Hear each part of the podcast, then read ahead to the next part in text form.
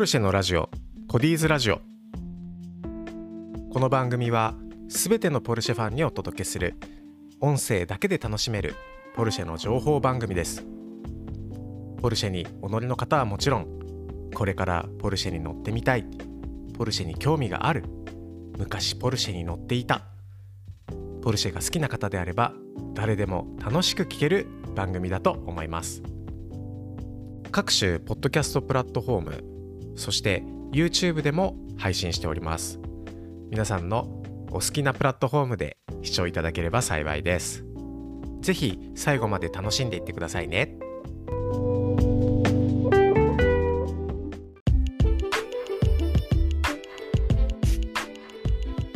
はいというわけで始まりました、えー、ポルシェのラジオコディーズラジオ。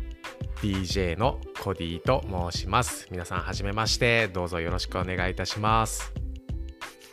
えー、私がですねこの番組を始めたきっかけなんですけれども私がですねポルシェを買ってですねちょうど1年ちょっとぐらい今経つんですね。でポルシェの一番最初はですね718ケイマンという車を買ってえー、そこから、まあ、やはり911に乗っていたくなってですね、えー、まあすごく良いあの理想の中古車が、えー、入りましたのでその中古車に乗り換えて今911に乗ってるんですけれどもやはりこう乗れば乗るほどですねすごくこうポルシェのことがどんどんどんどん好きになっていってですね、えー、まあもう乗ってない時であってもポルシェに乗ってない時であっても YouTube とかね動画のプラットフォームでもうポルシェの走行動画とかえー、他の方のレビュー動画とか納車されました動画とかもうとにかくねポルシェの情報にね 使っておきたいような症状になってるんですよ。ドハマりしてるんですよね。で、まあ、そこでふと思ったのがあのー、まあそれぐらいハマってるものですから、まあ、例えば仕事中に流すその BGM 的なものであったり、えー、ドライブ中とか通勤途中とかあんまりこう動画が見れないような状況の時でもですね何かこうポルシェに関する情報を流しておけんかなっていうふうに思ったんですよね。えー、そして、まあ、そうしたところですね、まあ、今、ポッドキャストとか、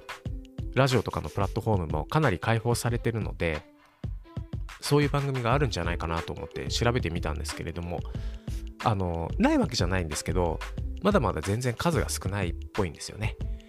まあ、数が少ない、まあ、であればですね、これはもう自らが発信しちまった方が早いのではと思い始めまして、えー、この番組に至っております。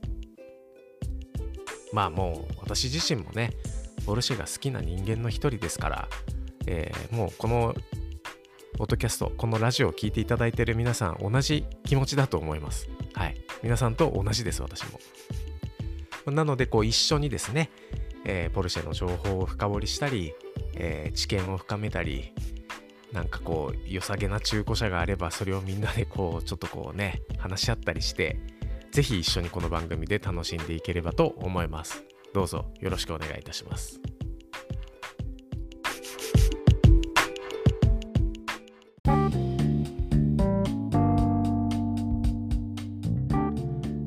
はい、えー、それでは早速ね番組の方を進めていきたいと思うんですけれども本日のポルシェのお題はですね、まあ、第1回目ということで何しようかなと思ったんですが、えー、ズバリポルシェの魅力どうですか？いいでしょう？まあねポルシェの番組作ろうってしててまず最初に何語るかって言ったらなんでそもそもポルシェが好きなん？みたいな。ポルシェの魅力をね皆さんと一緒に語り合えたらなと思うんですけれども、えー、ぜひですねこれちょっとあのポッドキャストのプラットフォームだったり YouTube だったりあのコメント欄ってあるじゃないですか。あそこにですねよかったら皆さんのご自身の魅力あご自身の魅力ごめんなさい。皆さんが思う皆さんが思うポルシェの魅力をですねぜひこうガシガシ投稿していただければなと思います。こう私の中でも新たな気づきを得ることができるかなと思いますので、えー、ぜひお気軽にねコメントを書いてください。はい。じゃあいきますよ。私が思うポルシェの魅力なんですけれども、えー、まず私今911乗ってますよね。911に乗ってます。えー、992型の911に乗ってます。えー、ズバリですね。かっこいい。かっこいいです。もう語彙力なさすぎて皆さんひっくり返ってるんじゃないですか？大丈夫ですか？はい。いやもうでもうんこれにつきませんか？あのー、いろいろねごたくを並べることは多分できるんですけど一言で表せって言われたらもうかっこいいしか出てこないですよ。ですよね。うん。僕はそう思います。まあ、かっこいいっていうのを基準にして、えー、そこからねいろいろまあ深掘りしていくとですよ。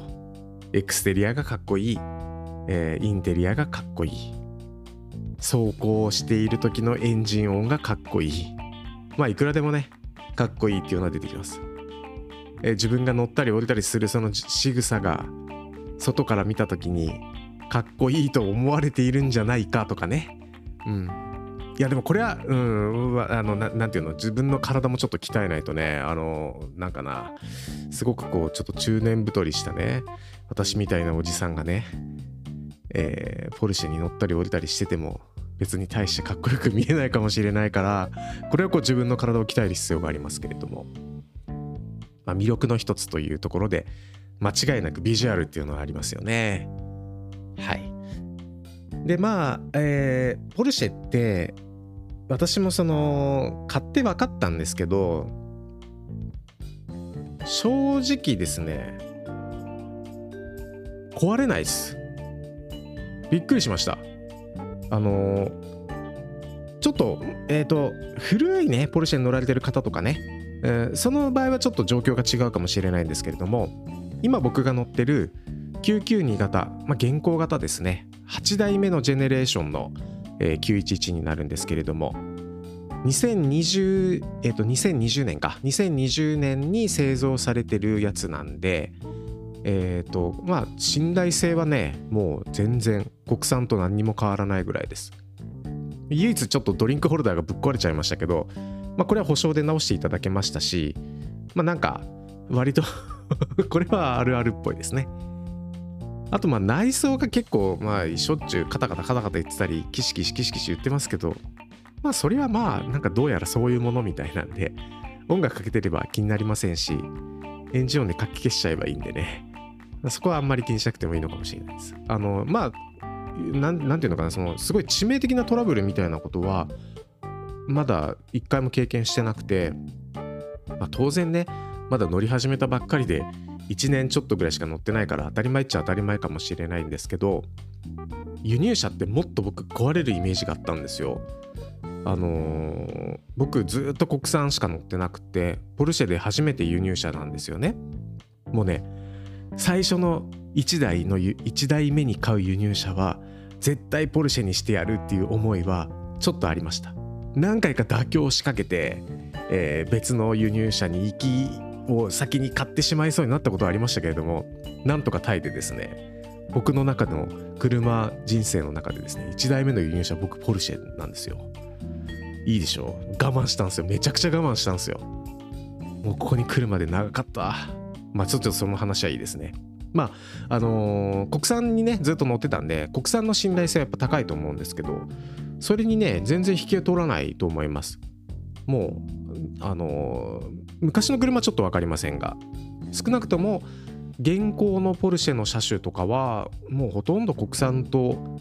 遜色なく乗れると思っていいんじゃないかなと思いますね。信頼性はかなり高いと思います。これちょっと詳しい方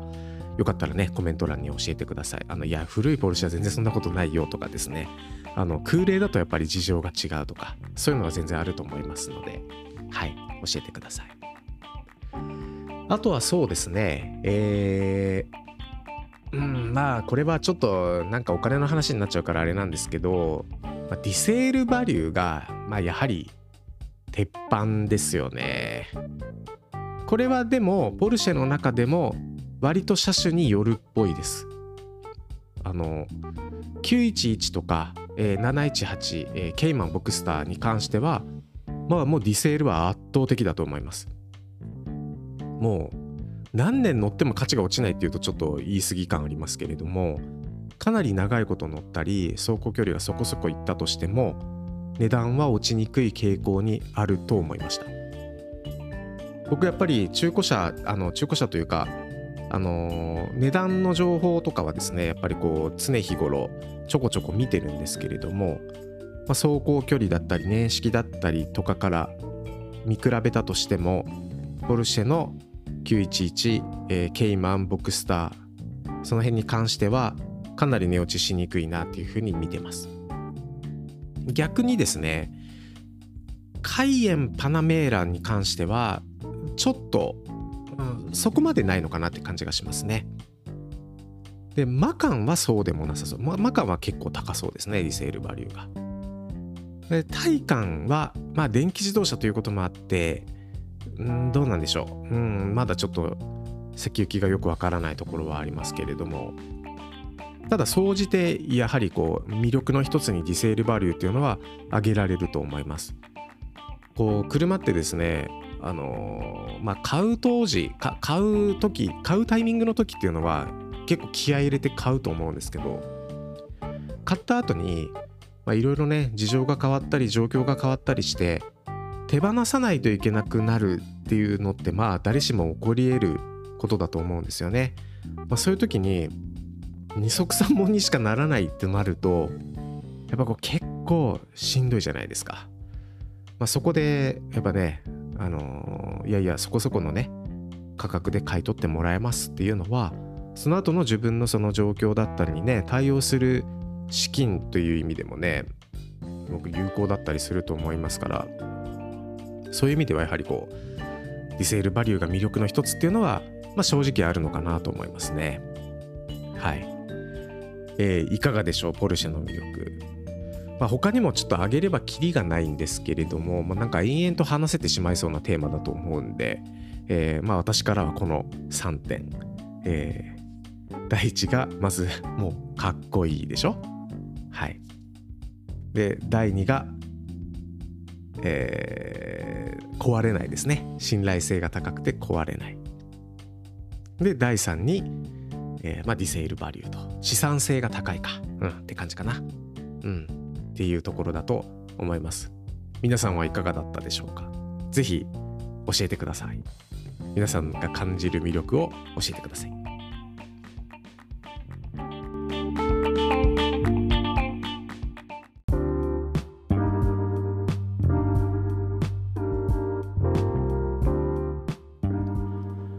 えー、それでは次のコーナーに参りたいと思います。次のコーナーはですね、リスナーさんからの質問箱というとこで、え、あんたこの番組まだ1回目でしょってあの思われると思うんですけれども、実はですね、YouTube の方で、ボリューム0と題してですね、先行配信をしてるんですよ。でそちらで、まあ、今後ねこういう番組作りをしていきますよみたいなことをちょっと発表させていただいたんですけれども、まあ、もしよかったらね YouTube の方も皆さん見てみてください。コディーズガレージというチャンネルをやっております。そちらの方にもね、え、チャンネル登録とかね高評価していただけるとめちゃくちゃ嬉しいです。はい。まあ、そっちの方でそもそもちょっとボリューム0ということでねこのポルシェのラジオの企画の話をしてたんです。でそこでもういきなり質問をいただいててですねえー、またこの質問がね、際どい質問なんですよ。一歩間違えれば大炎上しそうな質問なんですよ。えー、いきますよ。まあ、まあだからまあディスナーからの質問箱ということでやりますね。はい。いきますよ。えー、ポルシェはスーパーカーか？です。いやいやいやもうこれぶっこんでくるなと思って。もういきなり一発目これかよって感じなんですけれどもポルシェはスーパーカーかどうかです。まあポルシェはっていうとさすがにえー、そうですね。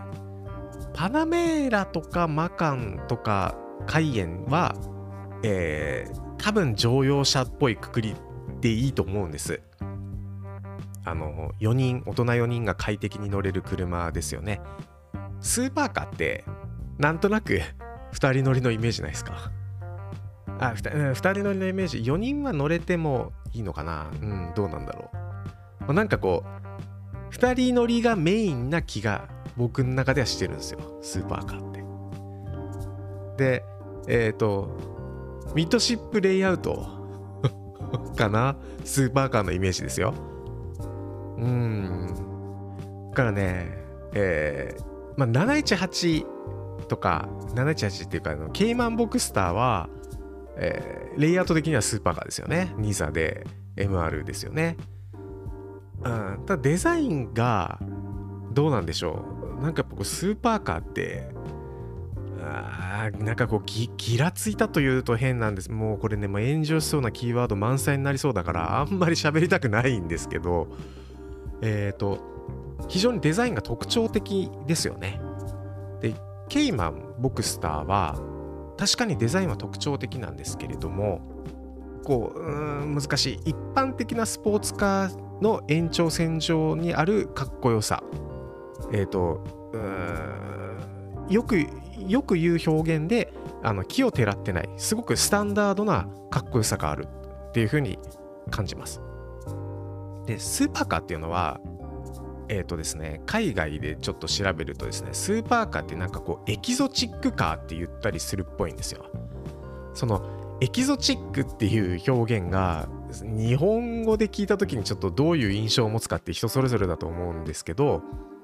うんそうだな。僕の場合は少なくともちょっとね、えー、奇抜な感じもあるんです。その言葉から受けるニュアンスの中に、えー、かっこよすぎてちょっと造形がすごすぎて言葉にならんみたいな、えー、表現もちょっと含まれてる気がしてるんですよねなので、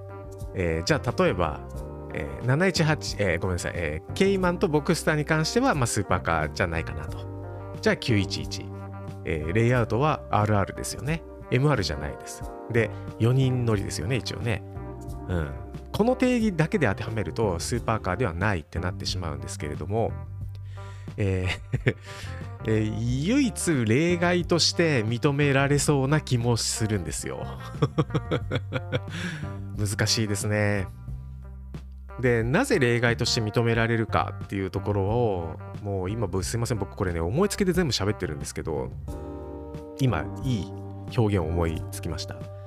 911って、えー、60周年記念モデルでスポーツクラシックっていうのが出たでしょ。ちゅうことはですよ。60年間同じ社名をずっと貫いてるんですよ。これって、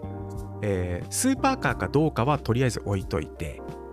レジェンド級であることは間違いないですよね。うん。歴史がそれだけ長いし同じ社名でずっと作り続けてるわけですから。そこから考えるとですよ、えー、まあ、スーパーカーの定義は人によるけれども、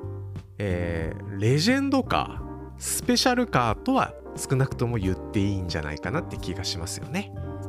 でそのス,、えー、スペシャルカーとかレジェンドカーっていうくくりの中に、えー、スーパーカーというくくりも含まれているかどうかはあ皆さん個人の判断でおか、えー 皆さん個人で判断してください。っていうところがうまく、まあ、炎上もせず、えー、車の魅力も伝え、うん、っていうところでベストな回答なんじゃないかなと思っております。ベストな逃げの回答なんじゃないかなと思ってます。ただし個人的なことを言うと僕は自分の乗ってる911はスペシャルカーでレジェンドカーでスーパーカーだと思って乗ってます。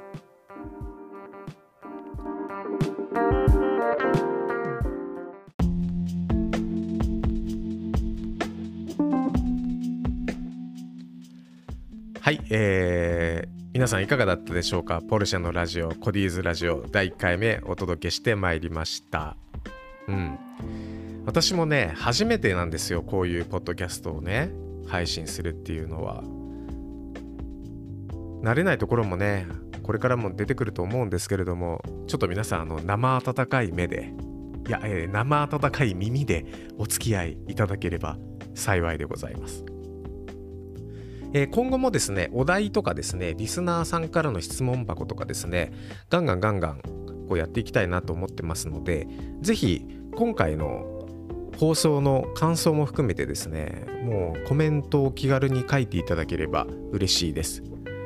まあ、まあ、なんかな、もしご指摘とかあれば優しめに書いてもらえた方が、あのー、全然読めますので、大変ありがたいです。はい。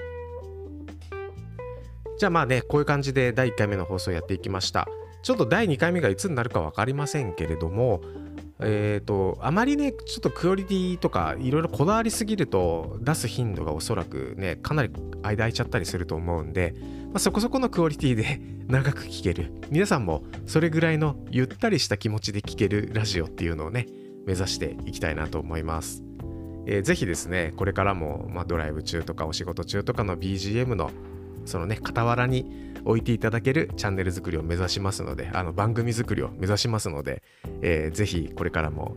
えー、よろしくお願いします。えー、YouTube の方でもですね、同時に配信しておりますし、YouTube の方には、えー、動画も上げたりしておりますので、ぜひチャンネル登録をしていただけるとですね、えー、私喜びますので、えご協力よろしくお願いします。はい。えそれではね、ポルシェのラジオ、コディーズラジオということで、第1回目お届けしてまいりました。それではまた皆さん次のラジオでお会いしましょう。さようなら。